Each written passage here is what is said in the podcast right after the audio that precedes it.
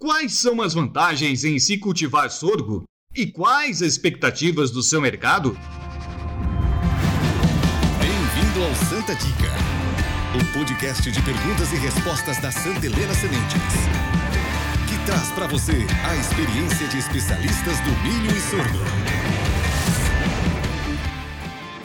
Cultura de sorgo vem crescendo no Brasil, mas as dúvidas sobre a cultura e sobre a realidade de seu mercado permanecem. Para esclarecer essas questões, temos a satisfação de conversar nesse episódio com o especialista Cláudio Zago. Cláudio Zago é pesquisador de sorgo desde 1986, com o lançamento de diversos híbridos comerciais de sorgo granífero e forrageiro. Trabalhou também em programas de melhoramento de milho para silagem. Foi diretor da Santa Helena Sementes de 2009 até janeiro de 2020 Hoje é responsável pelo programa de desenvolvimento de produtos e serviços agronômicos da Santa Helena Sementes. Cláudio, como está o mercado de sorgo atualmente e vale a pena investir na cultura? O sorgo granífero está se tornando a cada ano uma alternativa mais importante para a safrinha brasileira. A área plantada de sorgo tem aumentado significativamente nos últimos anos. A CropLife Brasil estima que estamos plantando nessa safrinha entre 1 milhão e 200 a 1 milhão e 300 hectares de sorgo, com um aumento de mais de 10% em relação à safra passada.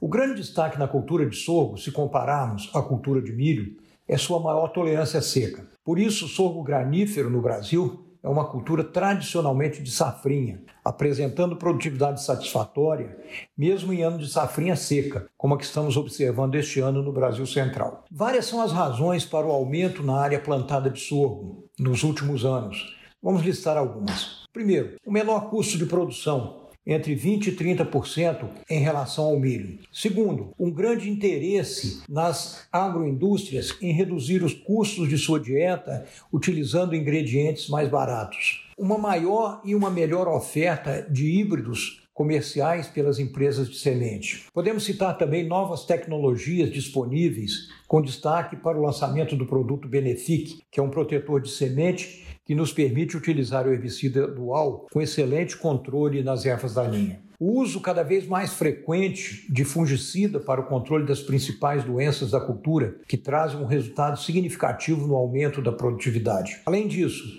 e não menos importante que as anteriores, é que o grão de sorgo é um produto com alta liquidez no mercado, com grande procura no período de colheita. Estimamos colher este ano próximo de 3 milhões de toneladas de grãos, o que representa uma produtividade entre 2.500 a 2.300 quilos por hectare.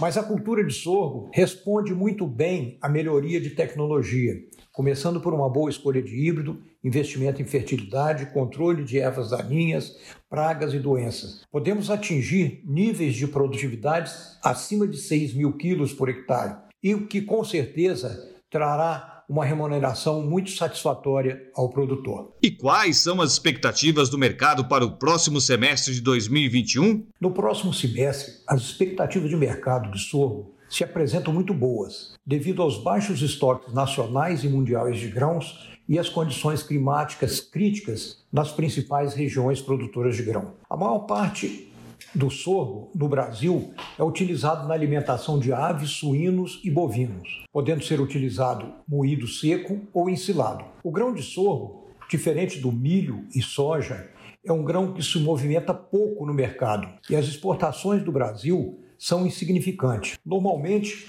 é adquirido por indústrias regionais de ração, integradoras ou usuários finais. Como o valor nutritivo do sorgo é semelhante ao do milho, a indústria animal busca o grão no mercado com o propósito de redução nos custos das dietas. O preço do sorgo no mercado é indexado normalmente ao preço de milho, entre 15% e 20% mais barato. Atualmente temos visto ofertas entre 80 e 90 reais a saca de 60 quilos, dependendo da região onde ocorre a comercialização. Passamos por um momento de um período muito seco nas regiões de safrinha, o que configura uma redução na produção de milho, o que pode sinalizar um mercado firme ou um aumento nos preços dos grãos. Nessa situação, o grão deverá acompanhar a valorização do milho e, mais que isso, será decisivo na oferta de grãos e estabilidade do mercado brasileiro. Muito obrigado pela sua participação, Cláudio. É uma honra para nós. E você, ouvinte, tem sugestões ou mais perguntas? Nos contate em nossas mídias sociais. Até a próxima Santa Dica.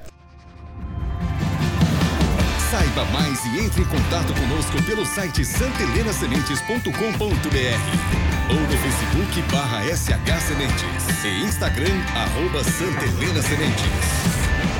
Obrigado e até a próxima Santa Dica.